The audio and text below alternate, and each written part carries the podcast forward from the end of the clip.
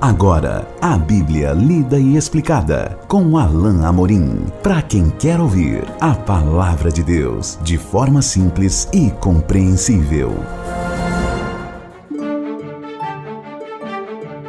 Olá, querido ouvinte, querida ouvinte, estamos de volta com mais um programa A Bíblia lida e explicada. Eu sou o pastor Alain Morim. Nós continuamos o nosso estudo no Evangelho de Lucas, no capítulo 11, hoje é lendo e estudando juntos os versículos 14 ao 23. Diz assim, então, a bendita palavra de Deus. De outra feita, estava Jesus expelindo um demônio que era mudo. E aconteceu que, ao sair o demônio, o mudo passou a falar e as multidões se admiravam. Mas alguns dentre eles diziam: Ora, ele expele os demônios pelo poder de Beuzebu, o maioral dos demônios. E outros, tentando-o, pediam dele um sinal do céu. E sabendo ele o que, os, o que lhes passava pelo Espírito, disse-lhes: Todo reino dividido contra si mesmo ficará deserto, e casa sobre casa cairá. Se também Satanás estiver dividido contra si mesmo, como subsistirá o seu reino? Isto porque dizeis que eu expulso os demônios por Beuzebu. E se eu expulso os demônios por Beuzebu, por quem os expulsam vossos filhos? Por isso, eles mesmos serão os vossos juízes. Se, porém, eu expulso os demônios pelo dedo de Deus, certamente é chegado o reino de Deus sobre vós. Quando o valente, bem armado, guarda a sua própria casa, ficam em segurança todos os seus bens. Sobrevindo, porém, o mais valente do que ele, vence-o e tira-lhe a armadura em que confiava e lhe divide os despojos. Quem não é por mim, é contra mim, e quem comigo não ajunta, espalha. Jesus cura um homem que estava possesso por um demônio mudo. É claro, esse homem não falava por conta desse demônio. Imediatamente, quando Jesus expulsou esse espírito mau, o homem começou a falar. De modo geral, as multidões se maravilharam com isso e logo começaram a dar glórias a Deus, admiradas. Mas o texto diz no verso 15 que alguns dentre eles ou seja, talvez alguns incitados pelos líderes judeus ou os próprios líderes judeus infiltrados no meio da multidão começaram a questionar e a dizer: ora, ele expele os demônios pelo poder de Beuzebu.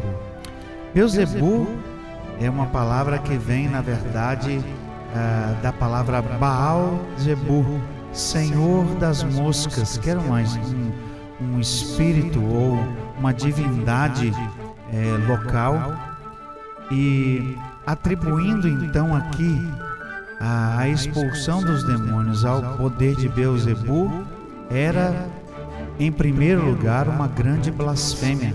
Em outras passagens, Jesus inclusive diz que isso é uma, uma blasfêmia ao próprio Espírito Santo, porque é uma obra visível ah, do próprio Deus por meio do poder do Espírito. Mas, além disso, de, além de apontar então o fato de que era uma blasfêmia, uma afronta ao próprio Deus, falando mal do Espírito de Deus e dizendo que Jesus estava expulsando demônios pelo poder de Satanás, Jesus também aponta para o fato de que aquilo era absolutamente ilógico. Jesus então afirma todo reino dividido contra si mesmo ficará deserto, e casa sobre casa cairá. Jesus usa o senso comum, Jesus usa talvez um ditado que era comum naquela época para dizer o óbvio. Um reino que luta contra si mesmo não vai subsistir, não vai conseguir permanecer em pé. E ele então aplica diretamente ao que o povo estava dizendo dele dizendo o seguinte no verso 18: Se também Satanás estiver dividido contra si mesmo, como subsistirá o seu reino? O próprio Satanás lutando contra Satanás? O próprio Satanás desfazendo aquilo que ele estava fazendo? o seu domínio, realmente não parecia ter lógica. E Jesus então disse: Isso porque dizeis que eu expulso os demônios por Beuzebu. E se eu expulso os demônios por Beuzebu, por quem os expulsam vossos filhos? Jesus então faz uma pergunta que tem a intenção de fazê-los pensar em quem, ou seja, com que autoridade os judeus expulsavam os demônios. Se eles dissessem que era por Deus, por que então não estavam reconhecendo que a autoridade de Jesus era a mesma? Que Jesus, pela mão de Deus, estava fazendo aquelas coisas? Essa recusa, então, era uma recusa, era, era o não dar o braço a torcer, se assim podemos dizer, daqueles que insistiam em negar a evidência que estavam diante, estava diante de seus olhos de que Jesus era mesmo o Filho de Deus. Jesus então acrescenta: Por isso mesmo, eles serão os vossos juízes. Se, porém, eu expulso os demônios pelo dedo de Deus, certamente é chegado o reino de Deus sobre vós. Jesus diz que essa é mais uma das evidências claras da chegada do reino de Deus no, no meio daquele povo. Jesus estava expelindo os demônios e eles não tinham mais voz e vez na sua presença naqueles em que estavam atuando. Jesus, por fim, acrescenta com um ensino importante: quando o valente, bem armado, guarda a sua própria casa, ficam em segurança todos os seus bens. Sobrevindo, porém, um mais valente do que ele, vence-o, tira-lhe a armadura em que confiava e lhe divide os despojos. Quem não é por mim é contra mim e quem comigo não ajunta, espalha. Jesus é esse mais forte. Jesus se apresenta como aquele que tem poder maior, é superior a qualquer um. Ele então é o que veio mais valente que o outro, pôde então é, é, subjugá-lo e lhe tirar a armadura. Jesus tinha muito mais poder que Satanás e podia sem dúvida desarmá-lo.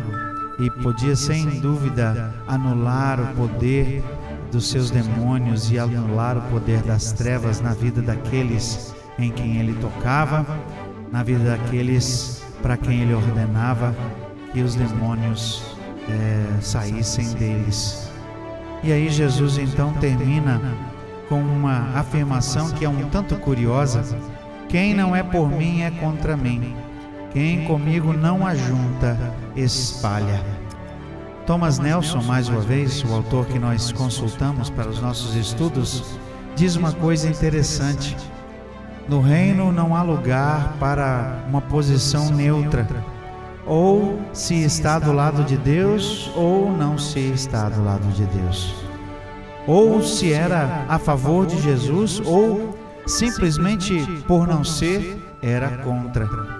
Não há possibilidade de estar em cima do muro com relação a Jesus. Ou nós temos uma decisão positiva, uma ação decisiva, aceitamos e seguimos a Jesus, ou ao contrário, simplesmente por não fazermos nada, por inércia mesmo, vamos perder a oportunidade de estar ao seu lado.